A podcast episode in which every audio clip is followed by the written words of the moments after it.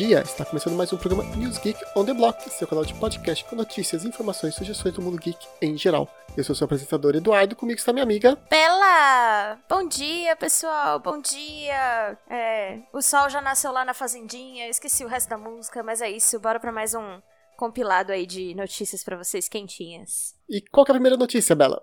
Ai, dos meus meninos, quentinho do meu coração. E eu não lembro se a gente já falou deles aqui, porque eu não lembro de ter citado essa notícia antes. Mas, gente, saiu o elenco do live action do Cavaleiros do Zodíaco. É. é não sei se eu consigo ficar feliz com isso, mas. Sim, saiu o cast. Nós temos aí o nosso querido amigo Boromir, o Cian Ben, que vai fazer uma pessoa que vai morrer. Já assim preparamos, só pra dizer eu amo o Xambin, gente. Eu amo o Xambin de um, de um jeito. E ele é um ótimo ator. Mas ele só entra para fazer personagens que vão morrer. E nesse a gente sabe que ele vai morrer porque ele é o avô da Atena, o Mitsumasa Akido. Ou seja, é uma pessoa velhinha que vai morrer. Todo mundo sabe, para quem assistiu o Zodíaco, que ele morre antes de começar a série ainda, né? Ele já tá morto quando começa a série, então. Bora fazer uma petição pro Xambin pegar um personagem que ele consiga manter do começo ao fim. O problema é que, falo de novo, o problema não é nem ele. É porque eu não sei, as pessoas acho que gostam tanto dessa fama que ele tem de só pegar personagens que vão vir a, falecer que agora é só isso para isso que ele é escalado. Além dele, nós tivemos o Makenyu, que vai fazer o Seiya. Para quem não sabe, ele está presente nos últimos filmes do Samurai X como Enishi. E para fazer a irritante Athena, nós vamos ter a Madison, que ela fez recentemente o Jumanji como Bethany. Nossa, eu não enxergo muito ela como Atena. Talvez. Talvez. talvez. Pinta ela de cabelo de roxo ali, talvez dê. Bom, ela é aquele típico rostinho hollywoodiana, né? Então não é difícil. Além disso, nós tivemos mais quatro atores escalados, mas que não tiveram os personagens revelados, que é o Diego Tinoco, a Fank Jansen, para quem não sabe, ela que fez a Jean Grey nos primeiros filmes do X-Men, Nick Stahl e Mark Dacascos. Pera, a, a, a Jean Grey dos primeiros filmes é aquela que o, o professor Xavier é o Patrick Stewart, é isso? Isso, que é o Patrick Stewart. Uh, ela é boa. E era apaixonite do Wolverine. Sim, essa atriz é boa. O plot do X-Men nem tanto, mas essa atriz é boa. Eu vejo ela fazendo a a mestra do Seiya, a Marin. Faz bastante sentido, faz bastante sentido ela ser a Marin de certa forma eu concordo com você, Dudu, de não saber muito o que esperar, porque querendo ou não é live action de um desenho animado e a gente sabe que nem sempre a galera acerta, né? Na verdade, o pessoal mais erra do que acerta. Mas eu gosto de pensar que, como Cavaleiros do Zodíaco é um negócio que é quentinho no coração de muitas pessoas, especialmente das nossas faixas etárias aí, dessas nossas épocas que a gente cresceu junto. Então, eu tô aqui rezando para que eles acertem dessa vez. Por enquanto, o elenco, assim, tá bacana. São pessoas bem interessantes. Sim. Assim, se ele seguir o padrão de Samurai X, que lançou o último filme recentemente, eu acho que vai ser incrível, porque os filmes do Samurai X estão excelentes, todos eles. Agora que não pode é descambar para um Dragon Ball, um Death Note da Netflix, que daí fica um pouco mais difícil, né? Death Note é uma tristeza, né, gente? Bom, eu acho, assim, que eles estão apostando alto porque saiu, inclusive, aí pela mídia de que esse live action consegue render aí uns seis ou sete filmes, pelo menos.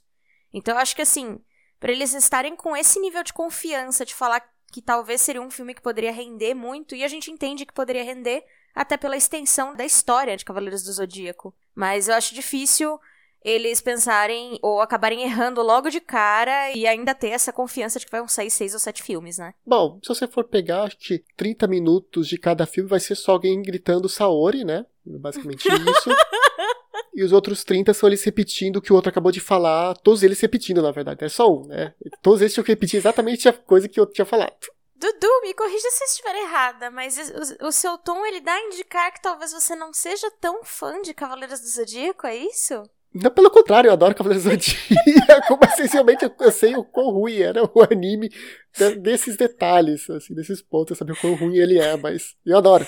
Eu tenho todos os quadrinhos. Pior é que eu não consigo nem é, negar o que você tá falando, porque, tipo, é, é, real, é aquilo que aconteceu. Eu acho que essa que é um pouco da graça, né, que a gente acabou tendo do, do que ficou. Sim, é o. Eu falei, eu, eu, tenho todos os quadrinhos, todos os mangás dos Cavaleiros do Zodíaco, todas as sagas. É, eu vi todos os extras, os spin-offs, mas é muito ruim nessa parte, principalmente o original. Você pega a saga de ouro ali das 12 casas, era horrível. A história era horrível E para enrolar, eles faziam isso mesmo. Era Atena pra cá, Atena pra lá, Ike pra lá, Ike pra lá. Nossa, Ike! O Ike! é. Bom, vamos ver aí próximas atualizações aí. A gente vai trazer para vocês provavelmente nos próximos episódios de notícias. Conforme for saindo, o que, será que vai sair dessa panelinha aí que tá sendo cozinhada, né? A gente só esqueceu de mencionar que a data de estreia tá prevista para 2023. Então tem um bom Opa. tempo ainda para isso. É, dá tempo pra errar, acertar, errar de novo e tentar corrigir. e outro que tá voltando de um passado remoto, dos anos 80, é Os Garotos Perdidos, The Lost Boys, que vai ganhar um remake. Olha, vou ser sincero e falar que eu não lembro desse Lost Boys. O único Lost Boys que me vem à cabeça é do Peter Pan. Não é esse, né? Não, não. Esse é um de vampiro, que é uma mãe com dois filhos, né? Mãe solteira, que vão morar numa cidade no litoral dos Estados Unidos. Não lembro que cidade, mas é litoral, assim, beira-mar. E lá eles descobrem, as crianças descobrem que tem um clã de vampiros. E o chefe dos vampiros está querendo namorar com a mãe deles. É uma loucura. Nossa, parece muito. Parece bastante roteiro de filme dos anos 80, de fato. Assim, pra época ele assustou bastante. É um filme é, que chama hoje Cult, né? Eu gosto muito, mas realmente, se você olhar hoje em dia, os efeitos especiais, essas coisas são muito fraquinhos. Mas eles estão fazendo agora o remake. É pontos legais para serem citados a respeito desse contexto é que os, os garotos, os, os, filhos que vão protagonizar aí o, o filme, são do filme It, a coisa, e do filme Um Lugar Silencioso. Então a gente tem o Jaden Martel e o Noah Jupe. Isso aí. Esse Noah Jupe, ele fez o Lugar Silencioso, ficou bem legal. Ele fez o 1 e o 2, passagem. Uhum. Eu achei um bom ator. E o It eu assisti só o primeiro, mas ele também pareceu ser um bom ator. Então a gente só não sabe ainda quem vão ser os personagens deles, né? Porque no Lost Boys tinham vários personagens. Você tinha os dois filhos, que eram um mais novo e outro já adolescente, final da adolescência. Aí você tinha o malvadão. Aí você tinha o amigo do mais novo. Aí o mais novo tinha, acho que um outro amigo também, acho que eram dois amigos que ele tinha. Eram vários personagens, então a gente não sabe quem que eles vão fazer ainda. Olha, eu vou falar que assim, tô contente de não ver os, os moleques do Stranger Things aqui. Porque eu não aguento mais, eles estão em todo lugar. É, isso é verdade. Dessa vez eles não apareceram. Mas ainda tem espaço pra eles aparecerem. Tem bastante personagem que deu Era isso que eu tava pensando. Tô cuspindo pra cima, porque pela quantidade de menino que você mencionou, eu não duvido nada que eles acabem aparecendo. Em passagem, fiquei com vontade. Vai ter que assistir o antigo, é muito bom. Tem que descobrir onde que tem. bom, o remake ele ainda não tem data de estreia definida, tá? Mas o, o filme em si quase ganhou uma série de TV na CW, mas a própria emissora recusou o episódio piloto.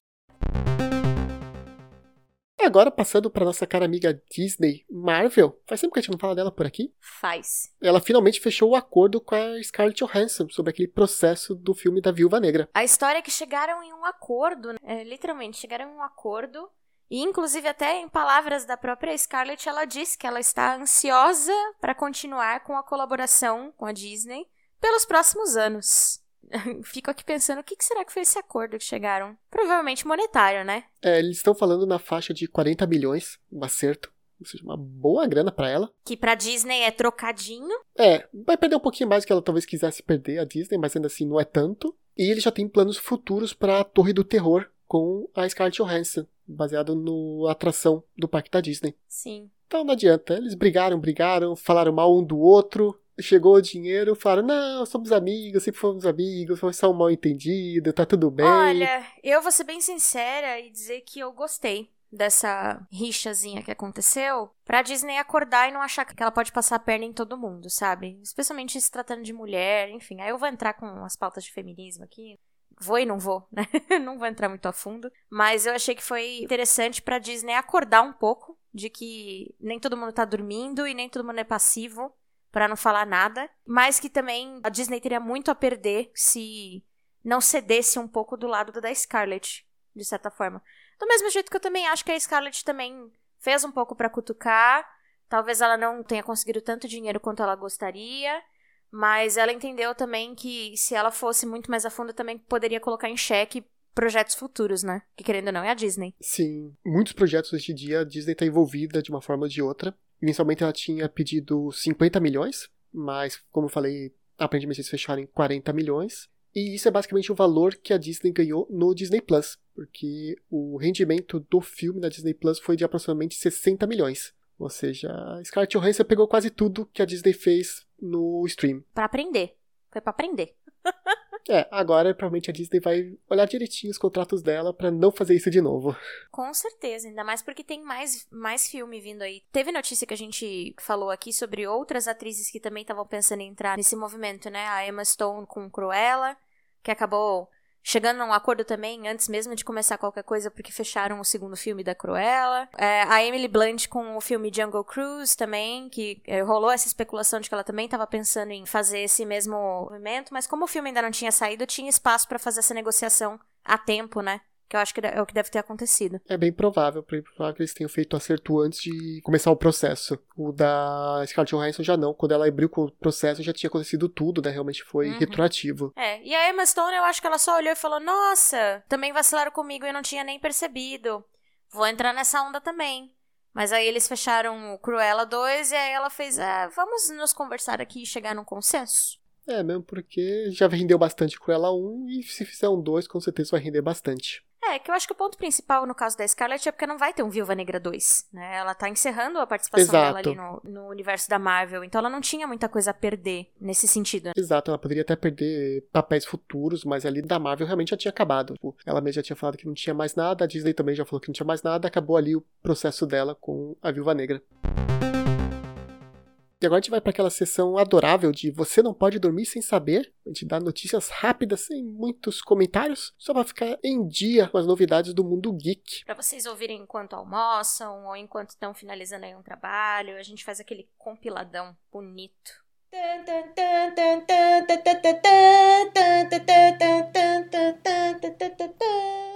Começamos por Pokémon. Pokémon TCG Live será lançado em breve. Para quem não conhece, já existe uma versão do Pokémon Trade Card Games para tablets e computador, mas agora finalmente ele vai ser lançado para celular também. Vai ser uma nova versão, vai ser repaginado, mas o sistema vai continuar o mesmo. E agora, para vocês que, que nem eu, não tem tablet e não tem paciência para ficar sentado no computador para ficar jogando cartas, vai ter opção no celular, o que é bem interessante. Faz bastante sentido. Vai ser um game gratuito, mas com provável possibilidade de compras em app, como sempre, né?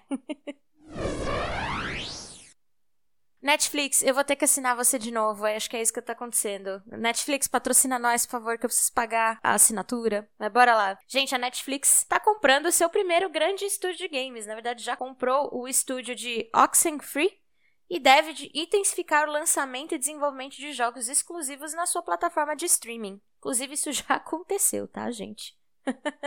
a Netflix acabou de adicionar jogos mobile no seu catálogo para países em específico, no caso aí a gente tem a Espanha, a Itália e teve uma pontinha aí da Polônia, né, Dudu? Isso mesmo, da Polônia. Netflix, como pioneira aí no serviço de streaming, acabou popularizando bastante o movimento, então agora tá tendo que se reinventar de outras formas, então não era de se esperar que alguma movimentação pro lado de jogos fosse acontecer. A gente até comentou aqui algumas outras vezes sobre essa possibilidade. Né? E a Netflix deixou bem claro que esses jogos mobiles eles não vão ter ads, não vão ter propagandas, não vão ter compras em app e são exclusivos para os membros da Netflix, ou seja, você não vai conseguir encontrar em outros lugares.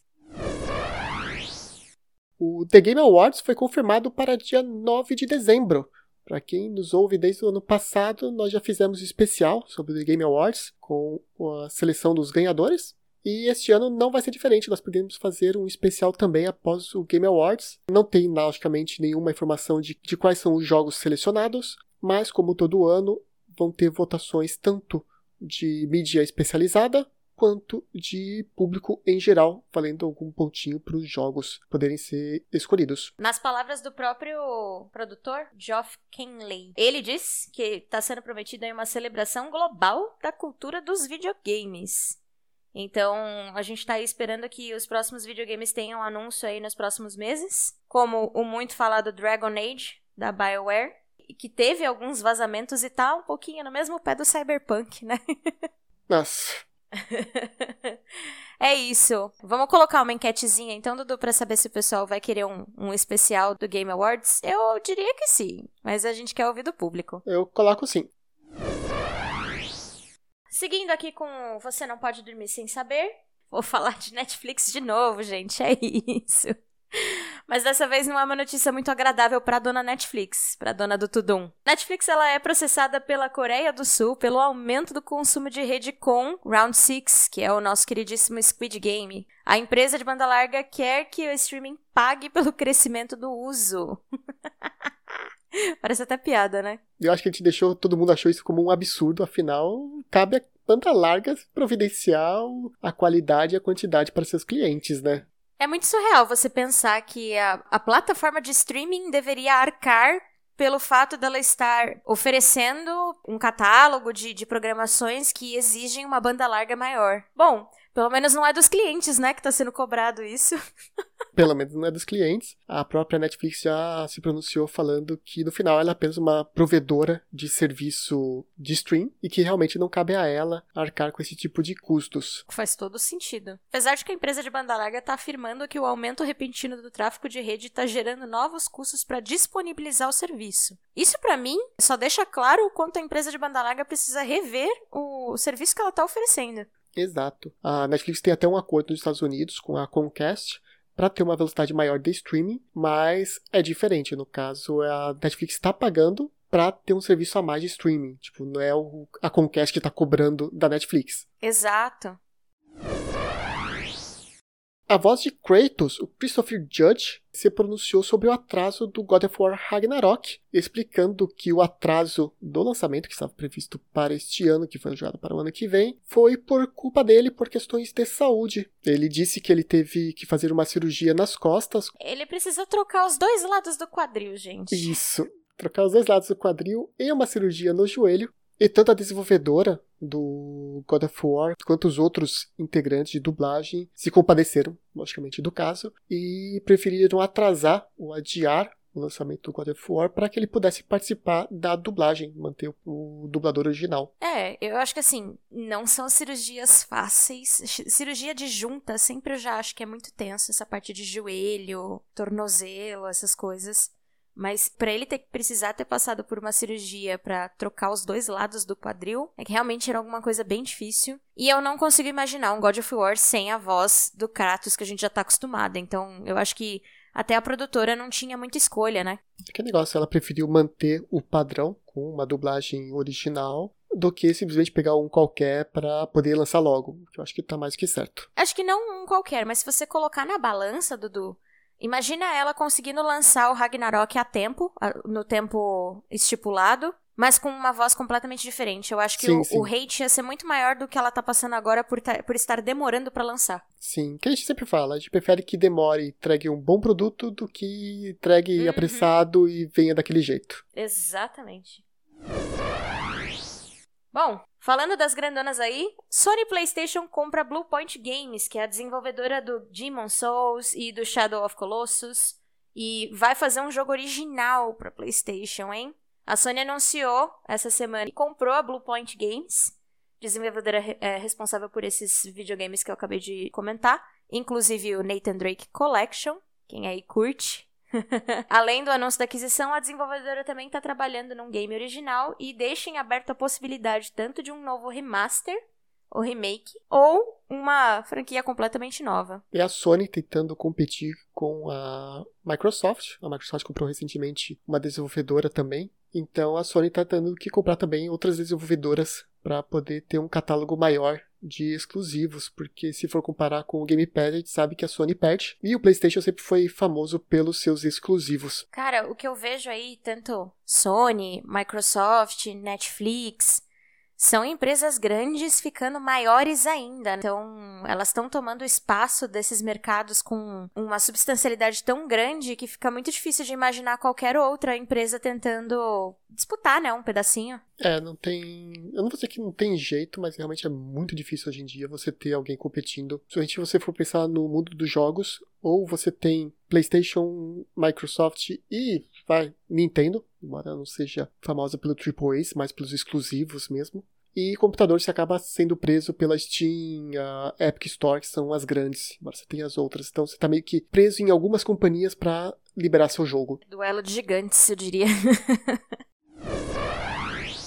Falando em gigante, a Amazon anunciou o Astro, o primeiro robozinho de casa com rodas. É basicamente uma Alexa com rodas que vai te seguir pela casa. Vai custar 999 dólares. Ele vai ter vários comandos, inclusive lembretes, videochamadas, falar sobre o tempo, vários bots com ações únicas, como entregar alguma coisa, como uma bebida ou entregar um item de uma pessoa a outra dentro da casa. É basicamente aí o mundo das máquinas invadindo a nossa casa de vez. Eu me sinto dos Jetsons quando eu ouço essas coisas. Mas basicamente eles juntaram o Roomba, que é aquele robô aspirador, né, que já andava pela casa sozinho, com a Alexa e fizeram uma versão faz tudo para você. Está isso é uma competição com aquele robô que o Elon Musk anunciou recentemente da Tesla. Só que pelo menos esse daí não tem chance de te matar porque ele é muito pequenininho. Ele de passagens falaram que a maior chance é dele cair e se matar porque parece que ele ainda não tem muita noção de escadas. Ai, meu Deus, tadinho. Olha, olhando por fotos, quem quiser dar uma procuradinha, a gente pode colocar um link para quem tiver interessado. É, ele me lembra muito uma mistura do Wally com a Iva, porque ele é branquinho. Não sei se, se te lembrou isso também, Dudu, mas olhando fotos, assim, me lembra muito uma junção desses dois robozinhos. Ele não, ele me lembrou aquele robozinho do Wally, que é aquele que fazia a limpeza do chão. Ai, sim! É o, acho que é Mip o nome dele. É, não lembro, mas era que esse ficava limpando o chão, o chão, que o Olive sujava tudo, me lembrou bastante ele. Bom, sobre questões rápidas do robozinho, né? Ele vai ser conectado à rede Wi-Fi. Ele tem uma CPU Snapdragon para funcionar aí bonitinho e rodar um sistema operacional baseado no Fire OS e no Linux. Ele tem uma tela sensível ao toque de 10 polegadas, alto-falantes estéreos, uma porta USB tipo C e duas câmeras digitais, uma integrada à tela sensível com 5 megapixels e outra com uma resolução de 12 megapixels, além do sensor de infravermelho na extremidade de um periscópio retrátil. Então é como se fosse um, uma anteninha. É bem os Jetsons, né? Uhum. A Rose tinha uma anteninha. Exatamente. E apenas uma menção, eu falei que custava 999, na verdade é 999,99 dólares no dia 1 e depois passa a ser 1.499,99. Só no primeiro dia, então, que ele vai estar em promoção?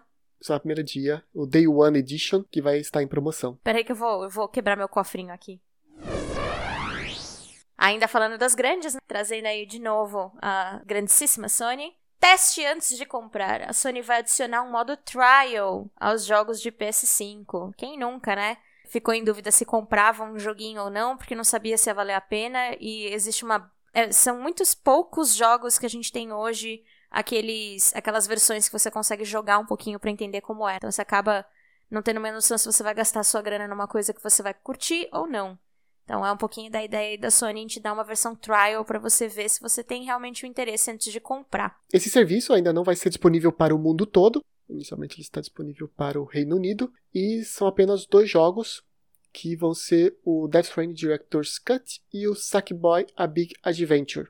São os primeiros jogos que a Sony vai liberar para isso. Vai ser apenas disponível também para PlayStation 5, ou seja, não funciona para donos do PlayStation 4, nenhum jogo do PlayStation 4 para o 5. E você tem um limite de 6 horas a partir do momento que você baixar o jogo, ou seja, clicou para baixar, começa a contar 6 horas, é o tempo que você tem de trial. Era isso que eu ia comentar, que isso inclusive já não está agradando os usuários do Reino Unido. É, você precisa ter uma boa conexão de internet, porque se você baixar um jogo que leve 5 horas para baixar, você vai ter uma horinha só de trial. Então, arrume sua internet para poder fazer isso de forma rápida, senão o trial basicamente não vai dar nem tempo de baixar o jogo. Outro ponto também é que esse saldo de 6 horas também começa a contar a partir do momento que o trial é adicionado na biblioteca via navegador, então é outro ponto. Ou seja, é uma boa, eu achei legal essa ideia, somente você poder testar, fazer um trial dos jogos e saber se realmente se eles são bons ou não, se vale a pena ou não para você. Mas esse tempo de 6 horas realmente é um pouco complicado, pensando que você precisa fazer o download do jogo. Acho que devia valer, sei lá, considera 3 horas, mas principalmente que você der play no jogo, por exemplo. É, faria mais sentido. Mas é que aí talvez se você colocar isso para um jogo e colocar esse saldo de 6 horas, Talvez tenha gente que acabe zerando o jogo sem pagar por ele, né? Ah, não. Essas horas não. Eu acho que, por isso que eu falei, acho que umas três horas é, eu acho que é de bom tamanho para você testar o jogo. Até menos, vai, até duas horas. É, eu ia falar menos. Um, acho que uma hora já é o suficiente para você saber se você gosta do jogo ou não. Mas só pra você ter aquele gostinho e não ficar dependendo da sua internet ser rápida para baixar logo o jogo. Uhum. Falamos, falamos da Sony, agora vamos para a Microsoft, onde o Phil Spencer ou seja, o Boss da Microsoft falou que para 2022 vai continuar sendo difícil encontrar os videogames e os consoles logicamente não só para o Microsoft, mas também para o PlayStation. É, não apenas pela falta de chip, que a gente já comentou num podcast passado. Se você não viu, volte lá, que a gente explica tudo sobre essa falta de chip no mundo, mas também por causa de outras peças que também estão em falta no mercado. Acho que a gente tá falando bastante de potências, né? Das grandes do mercado e tal. Vamos falar de uma grande também, mas uma grande polêmica. a China divulga novas regras para os jogos serem aprovados no país. a China recentemente anunciou que começará a ter controle maior sobre o conteúdo dos jogos que entrarão no país. E um novo memorando publicado pela Associação de Jogos do país trouxe os principais pontos que as editoras terão que seguir. De acordo com esse memorando, os jogos não são puro entretenimento, sem viés político, mas sim uma nova forma de arte que deve enaltecer os valores corretos da história e da cultura chinesa. Então é isso, videogame também é cultura, gente. A China realmente sempre foi muito fechada para isso, mas agora cada vez mais. E só para citar algumas regras, Logicamente, entre os clássicos, você não pode violar as leis da China, você não pode vazar segredos, não pode falar mal da China, o tipo coisa básica, né? Mas também não serão mais permitidos jogos com romance gay, bom, homossexual. Personagens afeminados serão um problema. E de passagem, isso não são só para jogos. Essa questão dos personagens afeminados também servem para séries e filmes. Bandas como BTS e outras K-pops ou J-pops estão sendo proibidas de apresentar ou de ter músicas na China pelo mesmo motivo. Ai, o retrocesso que chama, né? É, logicamente nada que também que envolva o Japão e a Alemanha nazista. É, jogos que encorajem os jogadores a destruir bárbaros serão vistos como forma de espalhar o colonialismo tem também a preocupação que os jogos chineses estão se parecendo muito com os jogos japoneses. A gente começou, eles não têm uma boa amizade com o Japão. E outro clássico também é a questão de religião, que a China sempre foi muito fechada, que você não pode ter nem crucifixo e logicamente suástica dentro do jogo. E isso entra junto com as bandeiras de países que a China dizem ser seus, mas estão em processos internacionais, como Taiwan e Tibete, entre outros. É, só um pontinho que eu queria adicionado, que existe mais uma regrinha também que eles colocaram, que é que os jogos eles não devem dar ao jogador a opção de serem maus ou terem uma moralidade tênue. E aí é muito engraçado, porque tem vários jogos que passam pela minha cabeça onde você justamente tem a sua moralidade colocada em xeque. É complicado isso, realmente eles estão exigindo muita coisa. Eu já sei, por exemplo, que a Steam é uma plataforma na China que ela tem muitas restrições. Ela praticamente tem quase uma Steam separada para a China. Então vai ser cada vez mais difícil para pessoas na China jogarem os jogos que todo mundo estão jogando. E para quem fala que não, existe VPN, existe não sei o que, a China controla tudo. Se ela vê que você está usando muito a internet e não está aparecendo para eles, eles sabem que alguma coisa está errada. Então, não adianta. Lá realmente é bem mais fechado que no resto do mundo e não tem como fugir. É, eu também não acho uma boa tentar enganar chinês, não. Por fim, Konami quer reviver franquias como Castlevania, Metal Gear e Silent Hill. De acordo com informações do site VGC, nós temos o novo Castlevania em andamento, isso sendo produzido diretamente pela Konami. Nós também temos o Metal Gear Solid sendo feito pelo estúdio Bluepoint, que a gente mencionou agora há pouco, que foi comprada pela Sony. E também o Silent Hill sendo produzido por uma empresa terceirizada, mas sem o nome ainda. E agora a gente vai para a última sessão aqui do nosso podcast, aquela sessão de o que você fez nos últimos tempos, o que você quer dar de dica, sugestão e etc. Cada vez eu falo que é o um nome essa sessão, porque ela não tem um nome fixo. Mas vamos lá, Bela, depois de duas semanas sem notícias, qual a sua sugestão que você quer sugerir para nossos ouvintes? Olha, vai ser uma sugestão que foge um pouquinho da linha geek, né? Mas que eu acho que vale muito a pena assistir peguei para assistir nessas duas últimas semanas, não exatamente nas duas últimas semanas, mas é, foi algo que eu foquei bastante em trazer aqui pro cast. Foram os filmes da Suzanne Richthofen, que saíram aí na, na Amazon Prime. Então é um combo de dois filmes. É a menina que matou os pais e o menino que matou meus pais. São filmes que dão as perspectivas diferentes das confissões de cada um dos, dos envolvidos aí. Então, tanto da Suzanne quanto do namorado dela. Diga-se de passagem, Dudu, tá impecável. São filmes que eu, eu inclusive, espero muito que eles é, concorram a algum tipo de premiação, alguma coisa do tipo, porque eles estão muito bons. E a gente sabe o quanto esse caso chocou, né? Muita gente na época, né, em que se ocorreu, que, pasmem, vai fazer 20 anos, já tá fazendo, na verdade, 20 anos do ocorrido, e foi revivido agora por conta desses filmes e, e tira dúvidas interessantes a respeito do que a gente pensava que poderia, de como aconteceu, né? Ah, eu vi. Não me interessou muito. Não sei porquê. Realmente não foi uma coisa assim que me chamou atenção, mas eu sei que a minha esposa ela quer assistir. Ela quer assistir os dois. Então, assim que ela assistir, eu também posso dar, pelo menos, a opinião dela sobre o caso sobre os filmes. Deveria assistir, Dudu, de verdade, assim. É, eu não sabia se ele ia estar disponível para internacional, né? Porque não sabia se eles iam disponibilizar. Mas os filmes, eles têm dublagem em inglês também, para quem quiser arriscar e é, indicar para algum amigo gringo que seja. Tem as legendas, tudo bonitinho.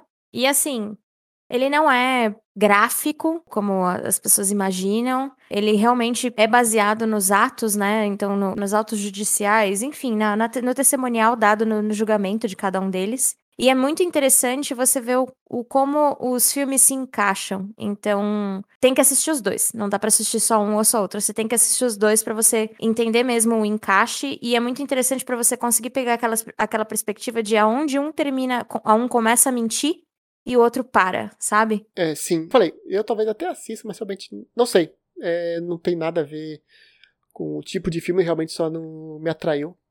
Não sei explicar.